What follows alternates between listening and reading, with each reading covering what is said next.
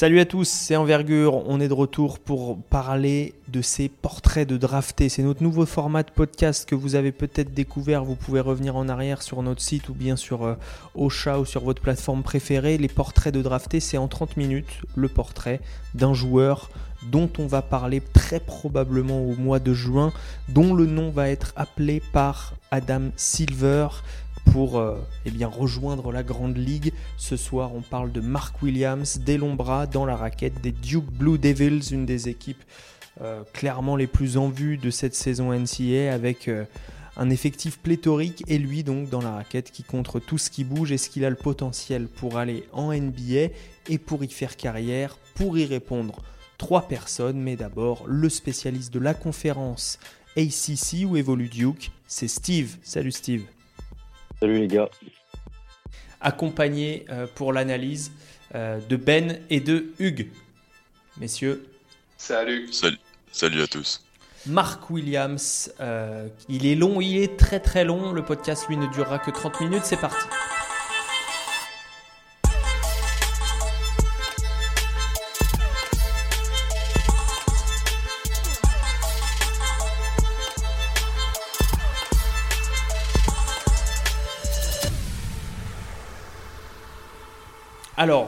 Vous y est habitué, ces portraits de draftés euh, se composent en deux parties, sont composés de deux parties, c'est-à-dire que d'abord on va vous faire une carte d'identité assez sommaire, mais pour que vous sachiez ce qu'il y a à savoir de plus important sur le joueur. Et puis dans la deuxième partie, on va essayer de se projeter un petit peu, euh, voilà, des, d'évaluer la projection du joueur euh, dans ses premières années NBA, peut-être euh, dans euh, la suite de sa carrière aussi. Et puis, je poserai des questions aux trois spécialistes sur, en, juste en regardant la ligne de stade, voilà, comme n'importe qui pourrait le faire en, regardant juste les stats sans regarder les matchs et en leur disant, bah tiens, comment ça se fait que... Voilà, ça sera la deuxième partie. Pour l'instant, la première partie, on commence à s'intéresser à l'homme, ensuite on va parler de son corps et ensuite on va parler de ses qualités. Et donc euh, pour euh, débuter, on va parler de l'homme, son parcours. Qui est Mark Williams C'est à toi Steve. Donc Mark Williams, c'est pivot sophomore des Blue Devils de Duke. Il est né le 16 décembre 2001 à Norfolk, en Virginie. Il fait trois années de high school dans sa ville d'origine, à Norfolk Academy. Il finit son lycée en prep school à AMG Academy en Floride. C'est un joueur à ses côtés, 5 étoiles, chez 247 Sports, des cinquièmes pivots de sa génération chez ESPN. Comité à Duke, il fait une saison de freshman en deux parties. Première partie où il ne joue pas. Départ ensuite de Jalen Johnson, se retrouve à avoir beaucoup de temps de jeu. Et cette saison, ça doit être la, saison de la confirmation pour lui.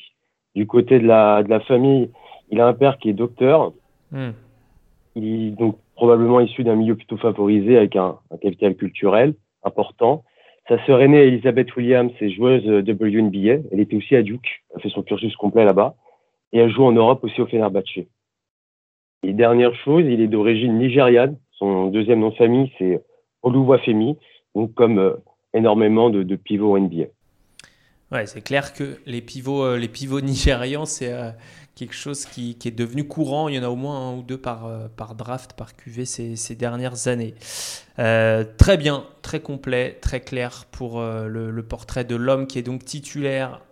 Tu l'as dit pour cette saison sophomore à Duke, entouré, on peut le préciser avant de passer à, la suite, entouré de, de au moins 3 ou 4 joueurs qui sont prévus au premier tour de la draft. Hein. Potentiellement 5 joueurs à Duke qui peuvent être au premier tour. Parlons du corps. Parlons du corps de Mark Williams. Et là, je vais demander à Ben de prendre la parole. Euh, ben, à quoi il ressemble? Bah, on a un beau spécimen de pivot ici, euh, à la vieille école un peu. Euh, donc, il fait Mark Williams en européen, il fait 2m13 à 110 kg avec une envergure de 2,31 m, ce qui est énorme, et un standing reach. Comment est-ce qu'on dit un standing reach en français? Je crois que ça se dit pas. c'est 2,94 m. ça, en américain, ça veut dire 7 pieds, 242 livres, une envergure de 7 pieds 7.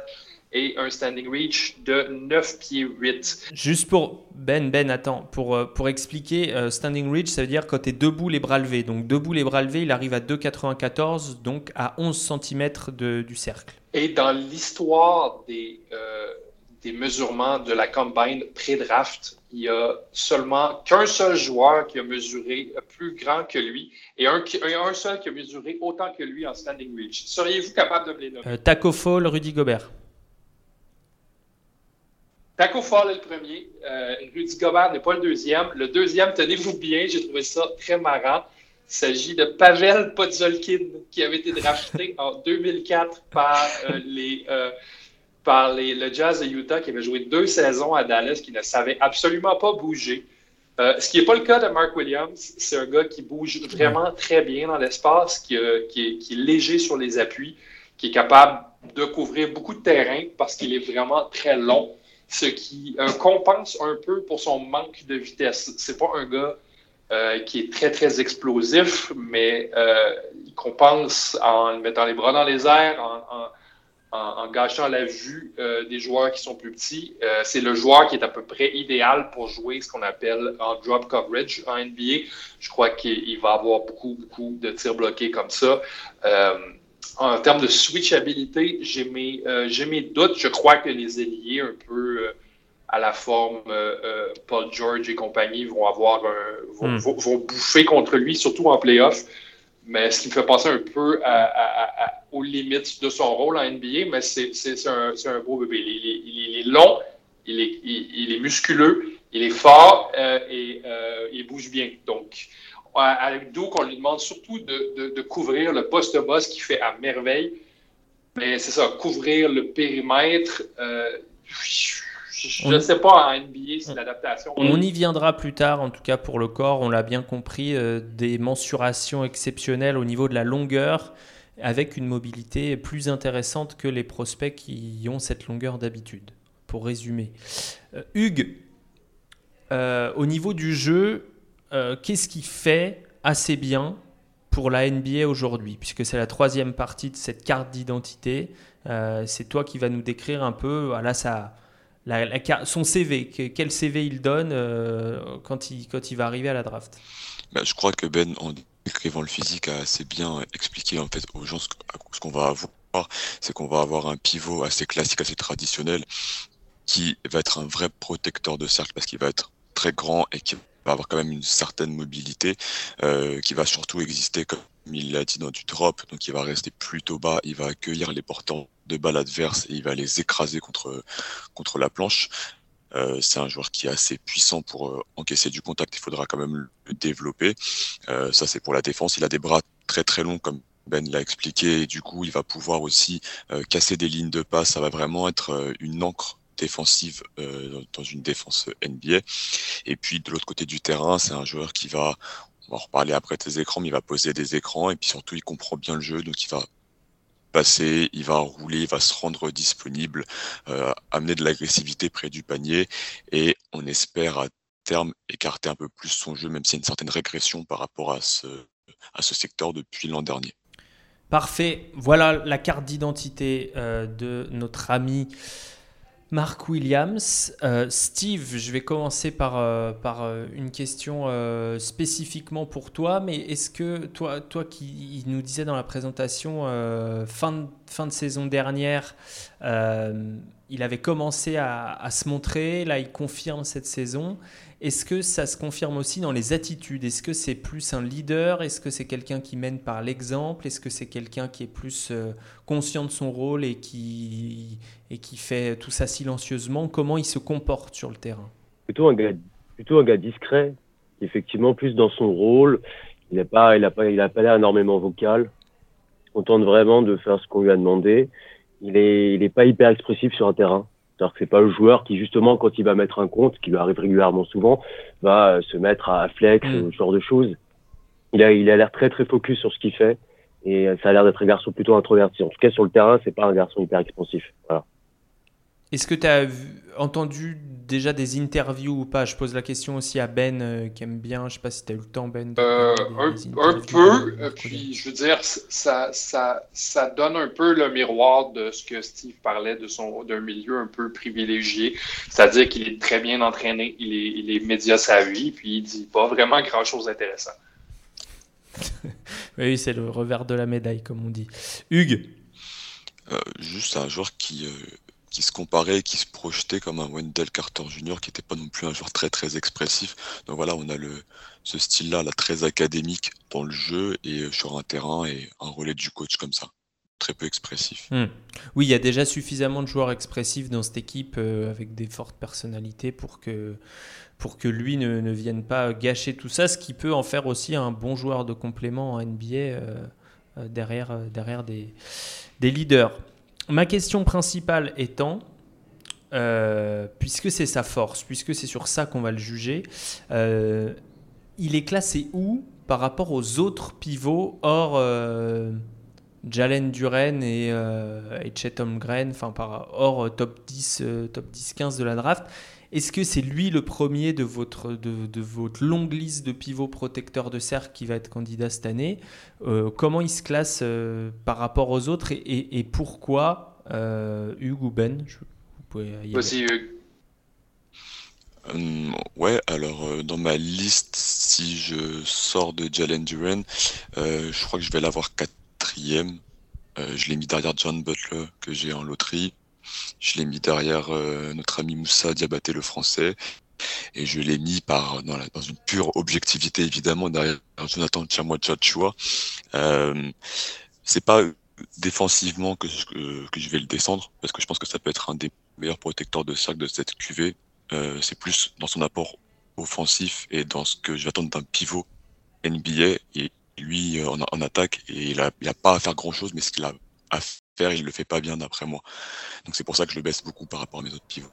C'est quoi qui fait pas bien pour aller là bah, Poser des écrans. C'est un très très très mauvais poseur d'écran, je trouve. Disons que en, en, deuxième année, avec ce corps, cette puissance et ce développement physique qu'il a, euh, ne pas être capable de créer un décalage euh, par rapport euh, sur le défenseur en écrasant le défenseur du porteur de balle, ça me pose problème. Alors il fait très bien ce qu'on appelle le slip roll, donc vraiment rouler au panier sans directement. Il va très vite au cercle comme ça, et du coup, il crée jamais de contact, il crée jamais de décalage, et en fait, il sert pas à grand chose du coup en attaque.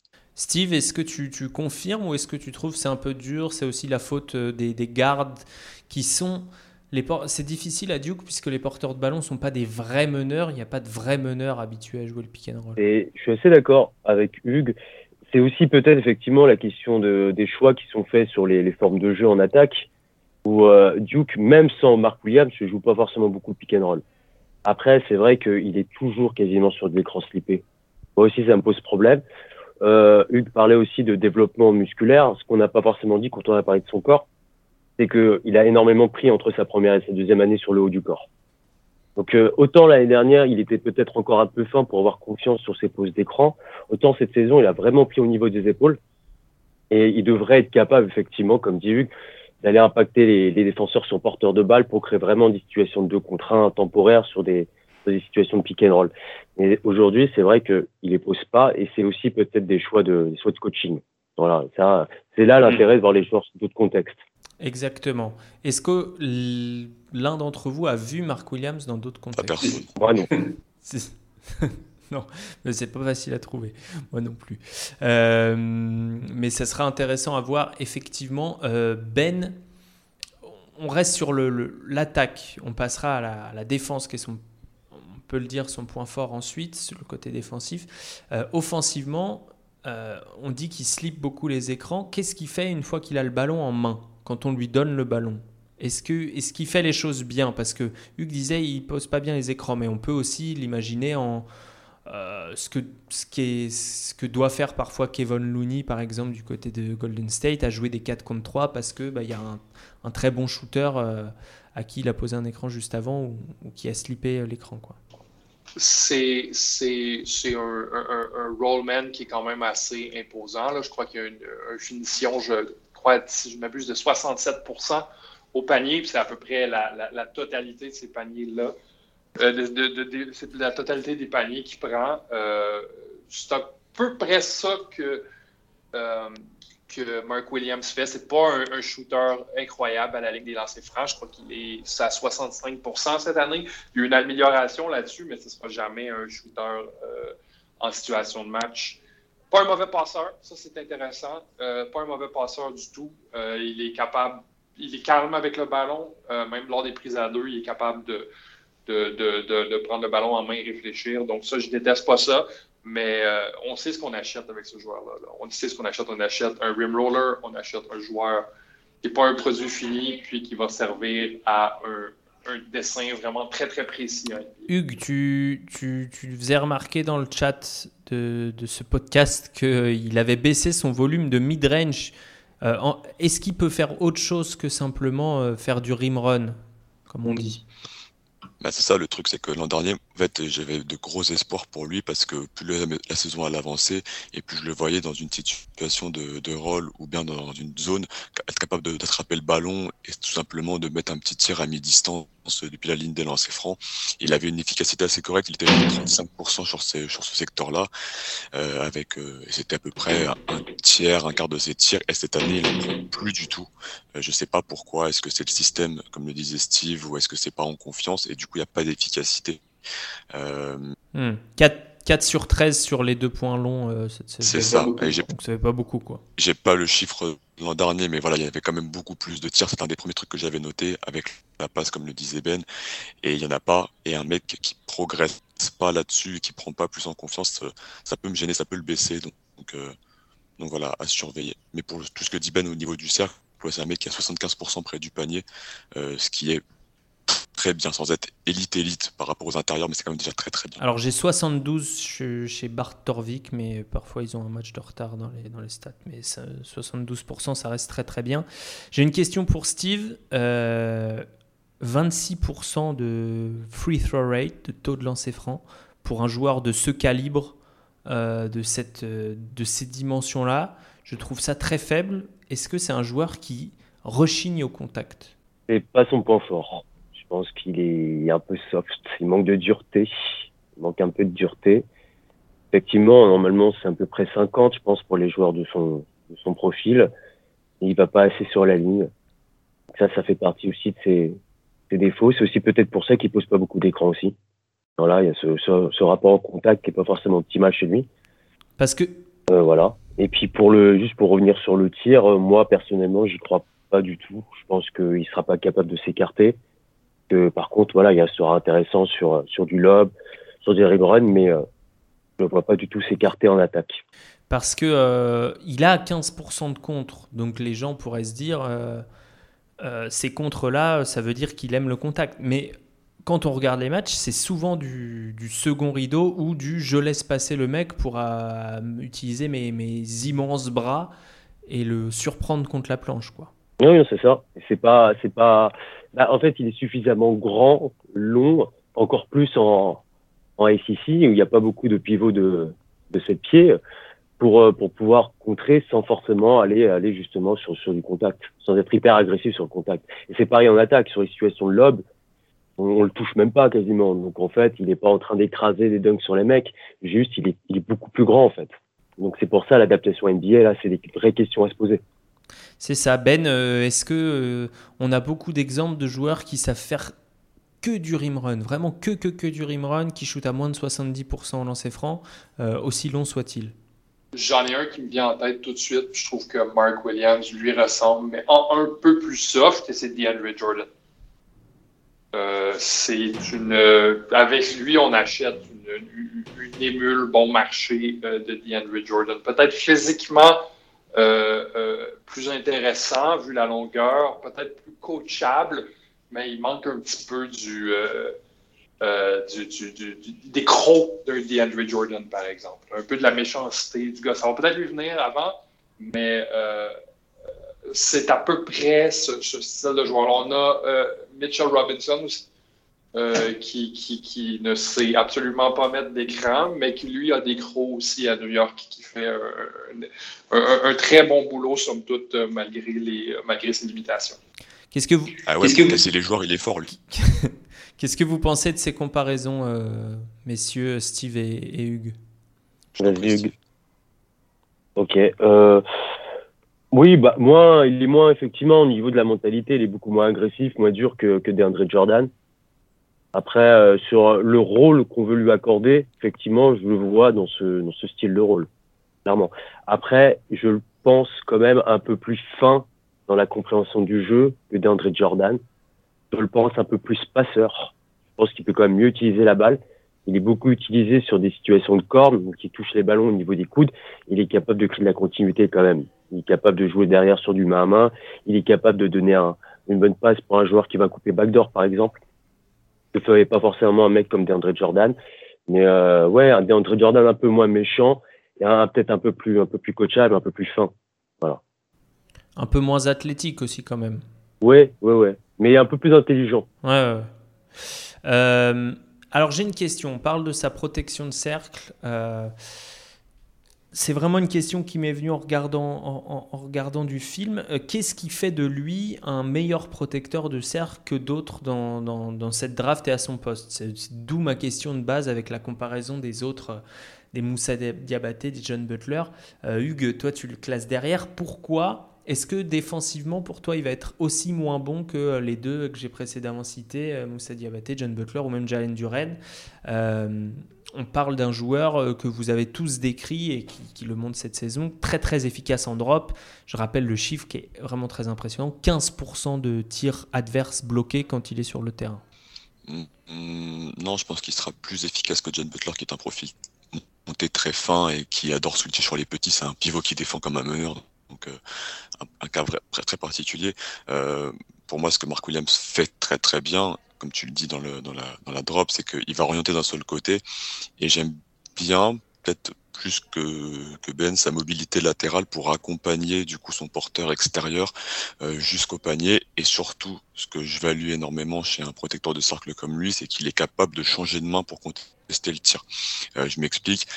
Imaginons, il, il, a, le bras droit pour contester un lay-up, il voit que le l'attaquant change de direction et va partir sur son côté gauche, et ben tout de suite il va changer il va mettre la main gauche pour contester, bloquer ou en tout cas euh, euh, changer la direction. Tout ça sans faire de faute en restant très très vertical. Et il a vraiment un sens du timing défensif et un sens de l'anticipation et de la compréhension très très impressionnant pour son âge euh, hmm. et pour son profil. Je valide cette observation. J'ai aussi remarqué qu'il savait contrer des deux mains, ce qui est extrêmement rare, ce que nous disait d'ailleurs euh, euh, JC Pratt dans, dans un des premiers Planète Draft. Ils essayaient de faire contrer Ismaël Kamagaté des deux mains. Euh, et c'est pas quelque chose de naturel. Euh, chez beaucoup de joueurs, c'est même impossible. Et lui, Mark Williams peut le faire.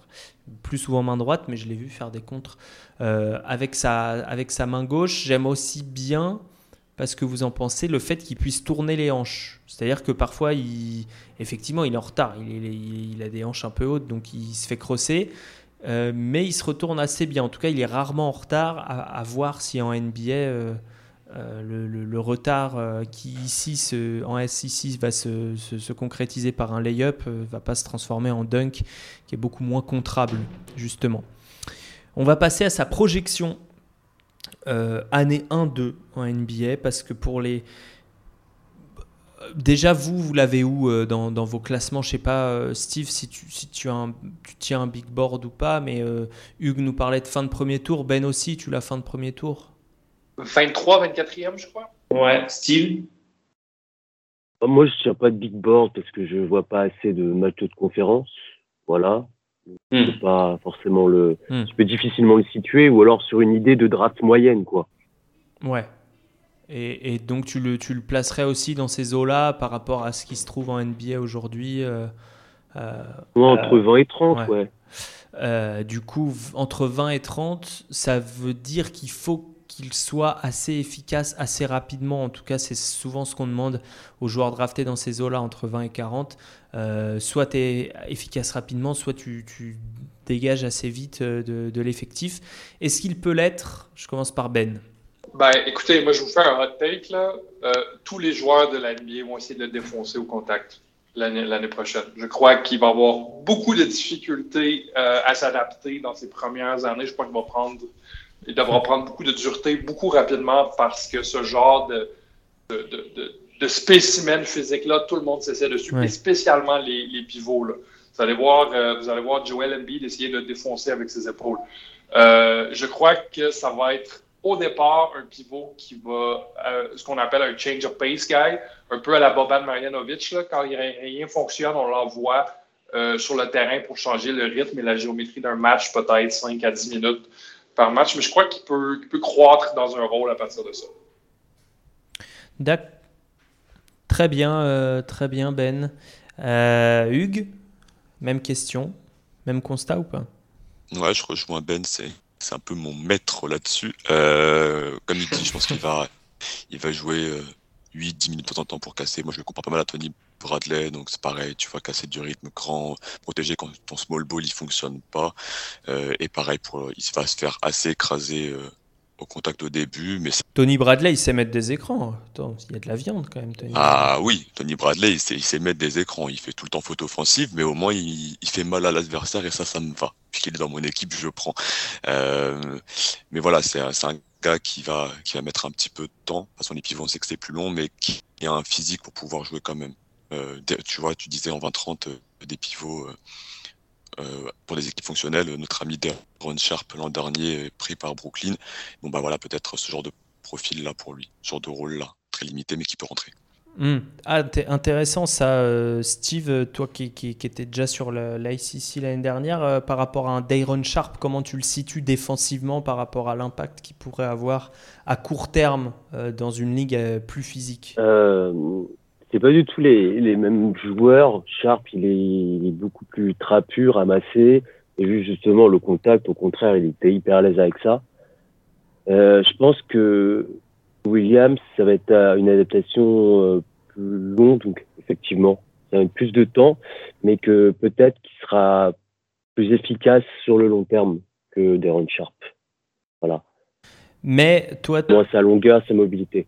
Ce qui, ce qui m'intéressait aussi, tu disais, tu crois pas au, tir. Est-ce que c'est une question de mécanique ou c'est vraiment une question de bah, je regarde les résultats et ça n'évolue pas, quoi, comme Hugues euh, en parlait au niveau des tentatives de, de long de points Non, c'est la, c'est la mécanique, c'est les deux en fait, j'ai envie de te dire, c'est les deux. C'est, c'est effectivement le, le fait qu'il tire pas, déjà, c'est toujours mauvais signe. Puis quand il tire, et notamment au lancer franc, il est mauvais, la gestion est pas bonne, il a les pieds dans le ciment. Euh, le tir est plat, euh, il n'a pas du tout une mécanique euh, mm. très performante. Donc je pense que je pense qu'il va il va pas énormément développer ça.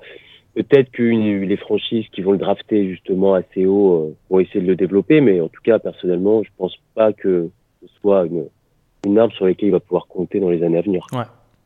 Ben non plus. Euh, J'y crois pas du tout je crois que je crois que je crois que ce genre de joueur-là, on, achète pour certaines raisons. Puis je crois que si on le voit en train de pratiquer son tir, mettons, je sais pas, à, Utah, on va lui taper sur les doigts. On va lui dire pratique à bloquer des tirs à la place. Là. On veut pas que tu les prennes, on veut que tu les bloques.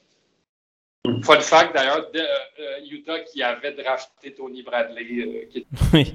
Et, et Kelena Azubu, et Udoka Azubu, ah, oui. Kelena Azubu, qui est les anciens.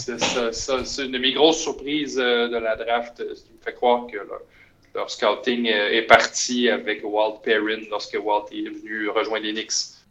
Hmm. lui aussi euh, nigérian, comme euh, Mark Williams est d'origine nigériane, nous, nous a dit Steve. Bien sûr, tout est lié, les connexions sont là. Euh, qui n'a pas beaucoup de temps de jeu, on espère que ce sera mieux pour Mark Williams, mais moi, vous m'avez pas vraiment convaincu dans le portrait euh, que vous m'avez dressé. Euh, je ne vois pas un joueur du top 30. Personne d'entre nous est vraiment convaincu.